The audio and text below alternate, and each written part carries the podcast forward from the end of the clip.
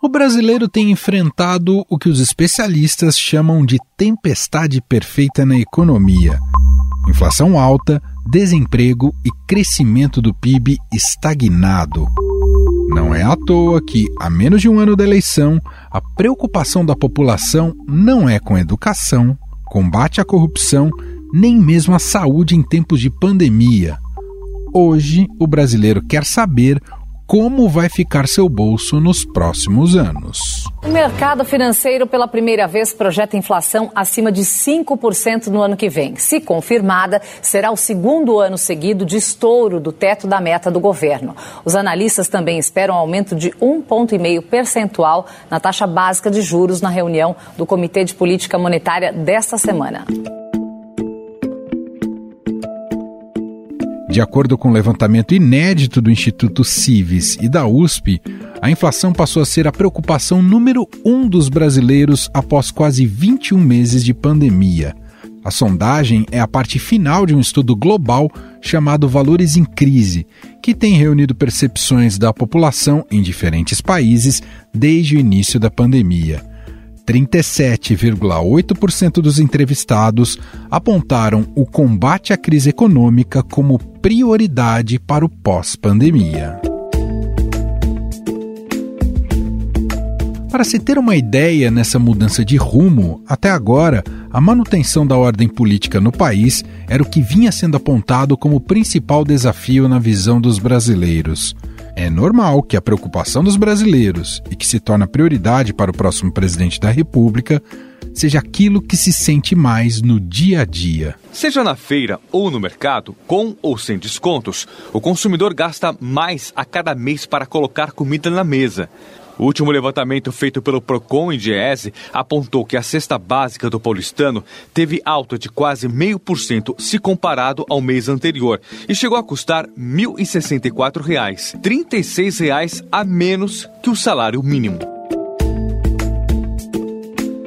De janeiro de 2019 até novembro de 2021, o óleo de soja subiu mais de 120%, o gás de cozinha 45% e a carne já beira um crescimento de mais de 80%. O problema é que no mesmo período em que a inflação oficial medida pelo IPCA ficou em 17,99%, o salário mínimo subiu apenas 10,22%. Ou seja, o dinheiro está valendo menos e o poder de compra do brasileiro diminuiu e muito.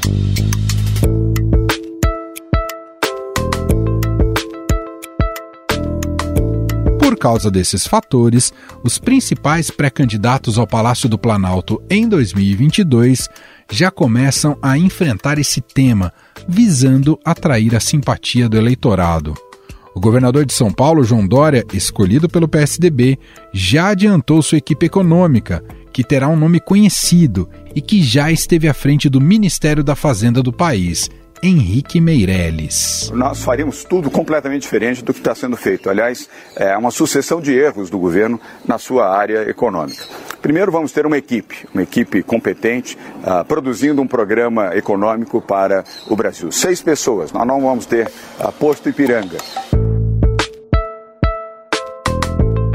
Sérgio Moro também tem falado muito sobre esse assunto em suas entrevistas. A questão é tão sensível que o único nome que ele adiantou do seu futuro governo foi do chefe da economia. Tem vários nomes, Bial. O problema é que esse projeto ele ainda está sendo construído. E a partir de um momento em que ele se revelam nomes, a pessoa fica sob uma pressão terrível. Né? Eu vou me permitir revelar um nome apenas, tá? No nível macroeconômico, quem tem me ajudado é uma pessoa, um economista de renome, um, um dos melhores nomes do país, que é o Afonso Celso Pastore. O tema é sensível também para o atual governo de Jair Bolsonaro. Mesmo com o novo Auxílio Brasil de 400 reais, o peso da inflação pode tornar o benefício quase sem valor na mão dos brasileiros mais pobres. Nos dá uma folga no orçamento para, inclusive, mais que dobrar o valor do ticket médio do antigo Bolsa Família, atual Auxílio Brasil. de 192 para 400 reais. É o governo federal, em parceria com a Câmara e com o Senado, fazendo o seu papel, buscando a transição do que a gente espera, se Deus quiser, o fim da pandemia com a normalidade. Uma pesquisa da Genial Quest, divulgada em novembro, apontou que a economia é o principal motivo de insatisfação do brasileiro com o governo do presidente. 73% acham que no último ano a economia piorou. 66% consideram que a diferença entre ricos e pobres aumentou. E 48% afirmam que a situação econômica é o maior problema do país, o que impacta na aprovação do governo. É o pior momento do governo de Jair Bolsonaro, segundo pesquisa da Genial Quaest. A reprovação subiu de 45% para 56% entre julho e novembro deste ano. E a aprovação caiu de 26% para 19%. Além disso, 69% dos entrevistados afirmaram que Bolsonaro não merece ser reeleito. Causa das inúmeras críticas e para tentar resolver a questão econômica de olho nas eleições, o governo Bolsonaro prepara uma série de reestruturações no ministério de Paulo Guedes. O ministro deve anunciar na próxima semana a criação de uma nova secretaria especial de estudos econômicos. Esse grupo irá unificar a Secretaria de Política Econômica, o Instituto de Pesquisa Econômica Aplicada e o Instituto Brasileiro de Geografia e Estatística. De acordo com Paulo Guedes, a nova secretaria será responsável pela captação de dados e proposições de políticas públicas em cima dos resultados desses levantamentos. Bom, sobre os planos econômicos dos presidenciáveis e as perspectivas para a economia brasileira no próximo ano, nós vamos conversar agora com a repórter e colunista de economia do Estadão, Adriana Fernandes. Oi, Dri, tudo bem? Oi, Emanuel, tudo bom? Tudo certo. Dri, já dá para dizer, é claro que a gente tem, na contagem regressiva já não é mais um ano para as eleições, é um pouquinho menos, mas já dá para dizer, até pelo contexto atual do Brasil, que a economia tem de ser um dos grandes temas no debate entre os presidenciáveis? Creio que sim, Emanuel, porque a situação econômica é difícil, atinge a população que está com a renda contraída, o, o, emprego ainda está faltando, e, é claro, tem toda essa discussão da pobreza e da inflação. Portanto, especialistas dizem que o trinômio desemprego, pandemia e inflação serão determinantes no debate econômico do ano que vem. E quem já se movimentou, vamos começar falando aqui por quem tem a caneta na mão neste momento, tem a máquina a seu favor. O presidente Jair Bolsonaro, ele se movimentou consideravelmente buscando a reeleição com um, digamos, um upgrade econômico para parte da população visando esse voto em 22, não é, Adri? Sem dúvida, Emanuel, porque o presidente perdeu popularidade né, com a pandemia, com as discussões uh, na CPI da, da, da Covid-19, empurrou ele para uma situação mais difícil.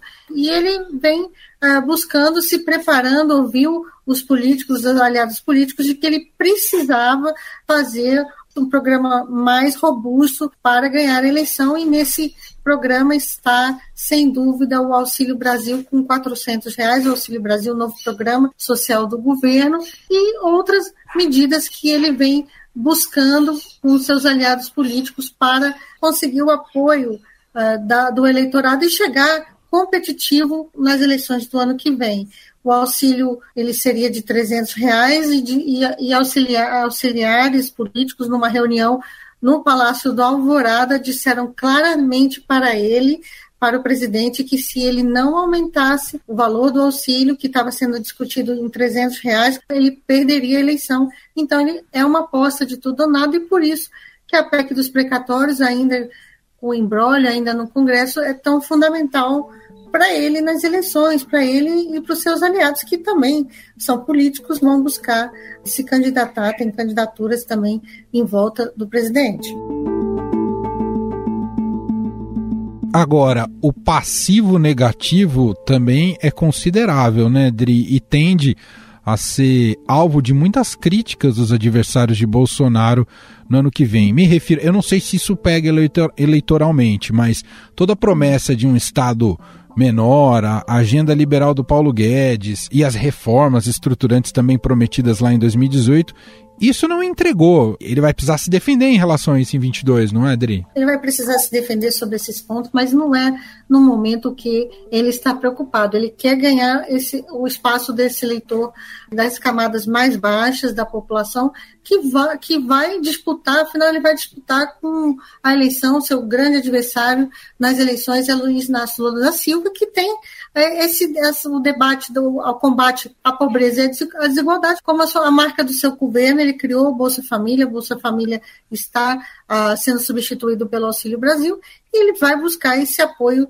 desse, desse eleitorado, sobretudo no Nordeste. Vamos ver por aí obras, inaugura, vão continuar vendo inaugurações de obras. Ele está também querendo lançar programa de crédito, fala, é, adotou o discurso do combustível, né, que afeta muito o ânimo do eleitor que está pagando mais para a gasolina. Ele, ele fala, mas ele também não conseguiu resolver esse problema. Fala, é, promete o Vale Gás, promete também o Vale Diesel para os caminhoneiros. Então, é tudo uma, uma pauta, um programa de benesses que tem impacto nas contas públicas. Isso afeta o risco e traz mais incerteza, o risco para a economia traz mais incerteza, aumenta o dólar, mas ele não está muito aí para isso, ele está muito focado é, em ganhar as eleições e jogar toda, todas essas medidas na rua. Para isso passou por cima de toda essa pauta aí liberal que foi com que ele ganhou as eleições, mas eu digo foi ele ganhou as eleições com o ministro Paulo Guedes com essa pauta, mas ela também não foi uh, decisiva. Os eleitores naquele momento conseguiu o apoio do mercado financeiro, mas o eleitor estava muito preocupado com a corrupção. Era o tema que norteou a campanha em 2018, corrupção, segurança pública, e agora ele vai ter que enfrentar a eleição com um crescimento muito baixo, risco de recessão. Eu, eu digo até, eu, posso, eu digo até que o papel do presidente do Banco Central, Roberto Campos Neto, será mais decisivo em 2022 do que o próprio ministro da Economia, porque Campos Neto vai ter que entregar uma inflação mais, mais, mais baixa para a população sentir que os preços estão caindo e, por isso, tem, terá um papel mais importante, eu, eu acredito, é, eu tenho essa avaliação do que o ministro Paulo Guedes, que já cedeu bastante esse ano para fazer essa PEC aí, essa PEC considerada aí PEC da eleição. Rodrigo, você citou o mercado financeiro. Claro que isso não é o que garante uma eleição, né? porque não é, é representativo em termos de votos, mas traz ali um verniz importante, uma credibilidade importante para uma chapa eleitoral. Se em 2018 esse mercado financeiro, elite empresarial, comprou o discurso do Bolsonaro com base no, no que poderia significar o Paulo Guedes, em 2018 imagino que isso vai um tanto abalado em relação ao Bolsonaro, não é, Adri? Sim, tá abalada, mas ela ainda tá aí com dois pés. Essa elite que apoiou o Bolsonaro ainda tá com um pé lá com ele e também é, olhando aí para Sérgio Moro, ex-ministro da Justiça, e tem conversado bastante com o setor empresarial e também os caciques aí do mercado financeiro. A gente vê volta, volta e meia um deles já declarando apoio a Moro. Odri, falando sobre o principal adversário de Bolsonaro hoje, quando eu digo principal adversário, pelas pesquisas, né, a liderança está com o ex-presidente Luiz Inácio Lula da Silva. Esse, em relação à elite empresarial e mercado, é, causa verdadeiro espanto pelo tipo de modelo econômico, especialmente aquilo que a gente observou durante o governo Dilma Rousseff. Pelo que você andou apurando, já dá para ter um cheiro de qual é o tipo de proposta econômica que vem junto ao PT para essa eleição presidencial de 22? Olha, é preciso, é preciso deixar claro também, Emanuel, que o presidente, o ex-presidente Lula, ele também está conversando com o setor empresarial. O setor empresarial ele tem conexões muito fortes, ele foi presidente por muitos anos e tem conexões e está conversando. No momento, ele está jogando ali parado na área econômica. Ele não se expõe muito, mas faz grandes negociações é, de bastidores para apoiar o presidente. Tem um setor empresarial que definitivamente não quer Jair Bolsonaro. E é esse setor que ele vai buscar apoio, tanto que fala que tem toda essa discussão de que de um vice político, mas também tem a discussão de um vice empresarial. Por enquanto, ao que a presidente nacional do, do PT, a deputada Gleice Hoffmann, diz que Lula é o seu próprio porta-voz da economia e volta e meia ele solta alguma coisa, mas não há um plano definido e vai jogar parado nesse campo para não se comprometer muito e chegar.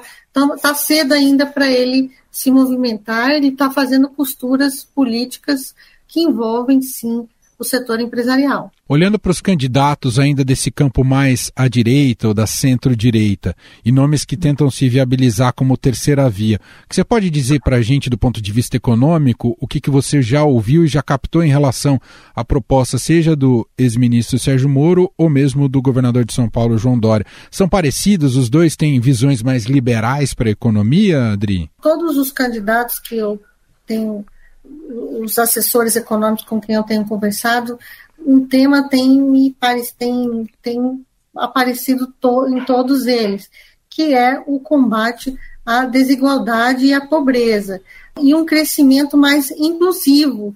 Isso é um discurso aí bem, bem de campanha. Se eleitos eles vão realmente levar isso à frente, é, é difícil saber, né? Mas esse é o discurso que está dominando aí a, a pauta, vamos fazer um crescimento mais inclusivo, um crescimento para todos, é, só que o, o, crescimento baixo é o grande calcanhar de Aquiles do Brasil, porque sem crescimento não temos investimento, não tem emprego e não tem um bolo para dividir. E, aqui, e o debate é um bolo com maior divisão. Esse é o debate também está sendo usado pelos economistas de Sérgio Moro, Dória, buscando aí mais investimentos. Ele foi para Nova York com seu ministro dos Estados Unidos, com seu ministro da, da, da Fazenda, né, que é o ex-ministro da Fazenda também, do governo Michel Temer, Henrique Meirelles. Então, você vê todo mundo aí se movimentando no campo de, uh, de conversas.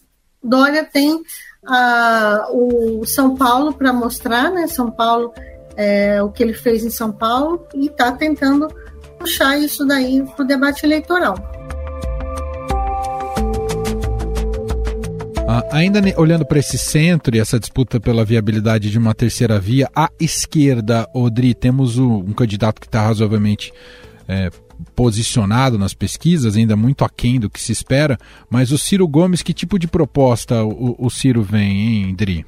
O Ciro, ele tem, é, no momento, ele tem, ele traz os seus, os seus auxiliares econômicos que já, já participaram da campanha em 2018, mas ele foi ministro é, da, da Fazenda, foi governador do Ceará, e ele tem experiência de gestão, portanto, fala muito sobre economia. Um, seu, um dos seus assessores econômicos, Mauro Benevides, deputado federal, já foi secretário de Fazenda, fez uma gestão uh, à frente uma gestão de fazenda no governo do Ceará bastante elogiosa, ele defende sim é, mais, mais investimento público. Por isso, quer mudar a regra do teto de gastos, a regra, é, essa, essa regra fiscal que a gente tem hoje, para retirar os investimentos, porque ele diz que não dá é, para a gente continuar é, os investimentos públicos muito baixos, né? Porque o teto acabou reduzindo, impondo um, uma pressão de baixa dos investimentos públicos. Então ele tá, ele defende isso e também outro ponto que diz que vai renovar é a questão de é, cuidar do endividamento público das famílias, do endividamento público não, do endividamento das famílias, para elas poderem é, consumir mais e impulsionar o crescimento. Que, que crescimento é sempre aquele discurso que todo mundo tem.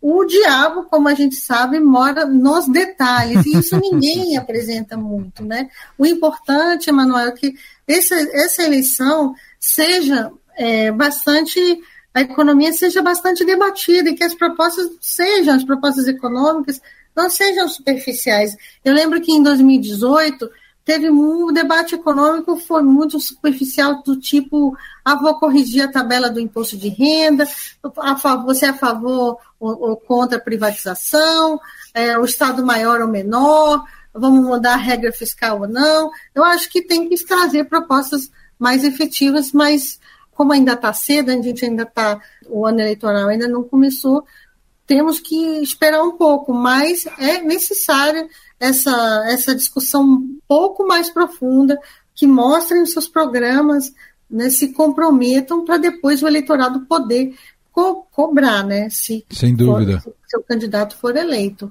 E além disso, Dri, não só mais profundidade e detalhes nas propostas, mas também um grau maior de realismo, né? Porque vai, vai ser difícil prometer grandes coisas nas eleições, porque o cenário econômico não permite que esses presidenciáveis possam prometer, enfim, resultados muito significativos no, no, próximo mandato. O próximo presidente vai assumir já com muitas dificuldades econômicas, não é isso, Dri? Isso é inevitável. A economia brasileira, mesmo que ela não entre em recessão, como tem já economistas falando, a política de juros, a política de juros altos, né, para debelar o, a inflação, ela esfria a atividade econômica e isso está acontecendo. Isso terá um efeito maior em 2022. É um problema para Jair Bolsonaro, por isso que eu falei do papel do presidente do Banco Central de equilibrar, né, para ele não fazer uma política tão dura de juros a ponto de botar a economia na geladeira, né, completamente. Mas o próximo presidente já chega aí com problema de crescimento, a inflação a gente não sabe se vai qual, qual vai ser o ritmo de queda da inflação, porque temos uma discussão agora sobre isso, se o, banco, se o BC deve ou não apertar os juros tão forte para não impactar o crescimento de maneira é, mais forte também. Então, é, é um cenário também fiscal difícil, porque temos a PEC, do, a PEC dos precatórios, ela meio que colocou um fim, assim, entre aspas, no teto de gastos, né, porque ele perdeu a sua credibilidade. Isso é, sem dúvida nenhuma, mudar as regras fiscais, melhorar, será tema do próximo presidente, mas eu acredito que regras fiscais não é tema de eleição. O tema de eleição é a inflação, é a gasolina alta, é o, o gás alto, e são temas que Bolsonaro está aí falando, e ele tem uma postura de sempre colocar a culpa no, no, a culpa nunca é dele, né? Então ele coloca, ele empurra a culpa, a gasolina, o problema é dos estados, a, a Petrobras que não muda, é, e assim vai e assim por diante nessa discussão, mas ele está se armando com medidas que a gente chama aqui em Brasília de bondades, prometeu até reajuste do salário de servidores para todos os servidores e não tem espaço nas contas públicas, mas que ele vai tentar ele vai tentar para chegar, como eu falei, competitivo. Você falou um ponto uhum. é, de promessas mais realistas, né? E eu lembro aqui, na eleição de 2018, tanto Bolsonaro quanto Haddad, né, que era candidato do PT no segundo turno, eles prometeram a corrigir a tabela, tabela do imposto de renda, isenção até cinco salários mínimos, né? Não só a tabela não foi corrigida até hoje, como essa promessa não foi cumprida e difícil cumprimento, né, porque traz muita perda de arrecadação e não, e não é uma das medidas, das medidas é, mais que trazem mais progressividade para o sistema tributário, ou seja, fazer com que os mais ricos paguem mais impostos proporcionalmente. Então você vê que no campo econômico é difícil fazer promessas desse tipo e a, eles podem acabar não sendo cumpridas, mas todo mundo quer é ganhar a eleição. Só para a gente fechar, Adri, você ouviu um personagem importante no universo econômico, ah, sempre com uma visão aprofundada sobre o Brasil e suas dificuldades e que já teve um papel, inclusive, de gestão diretamente né, da, da economia brasileira no Banco Central, que foi o economista Armínio Fraga. Queria que você contasse como é que foi um pouco da, do que ele enxerga do, dos, dos atuais problemas brasileiros e quais seriam os caminhos.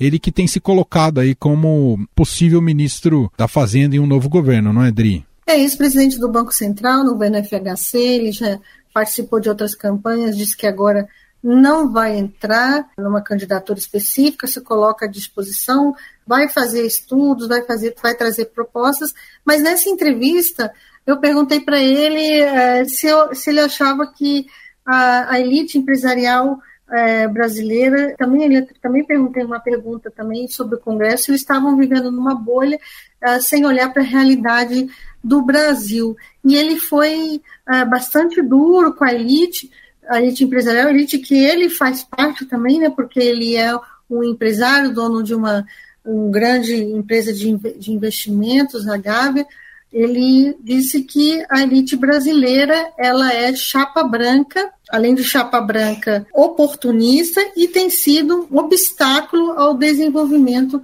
no Brasil. São palavras muito duras e ele diz que tudo isso aparece né, numa obsessão suicida dos empresários de voltar ao modelo de economia fechada, com subsídios abundantes, pouco respeito à previsibilidade, ao equilíbrio macroeconômico e à desigualdade. Ele disse: é como se a gente não aprendesse. Para aos políticos, eles falam: acordem ele está se reposicionando e diz que essa elite que ele está falando abraçou tanto Dilma, ex-presidente Dilma Rousseff, quanto Bolsonaro. Muito bem, seguiremos acompanhando essas propostas, avaliações sobre o Brasil e que tipo de projeto será apresentado para os anos vindouros e o debate econômico tomando espaço né, nesse processo da corrida eleitoral. A gente ouviu aqui Adriana Fernandes, repórter e colunista de economia do Estadão. Muito obrigado, viu, Dri? Obrigado, Emanuel. Foi ótima essa nossa conversa. Espero outros convites sobre esse mesmo tema, porque a eleição está aí, a eleição está na rua. Estadão Notícias.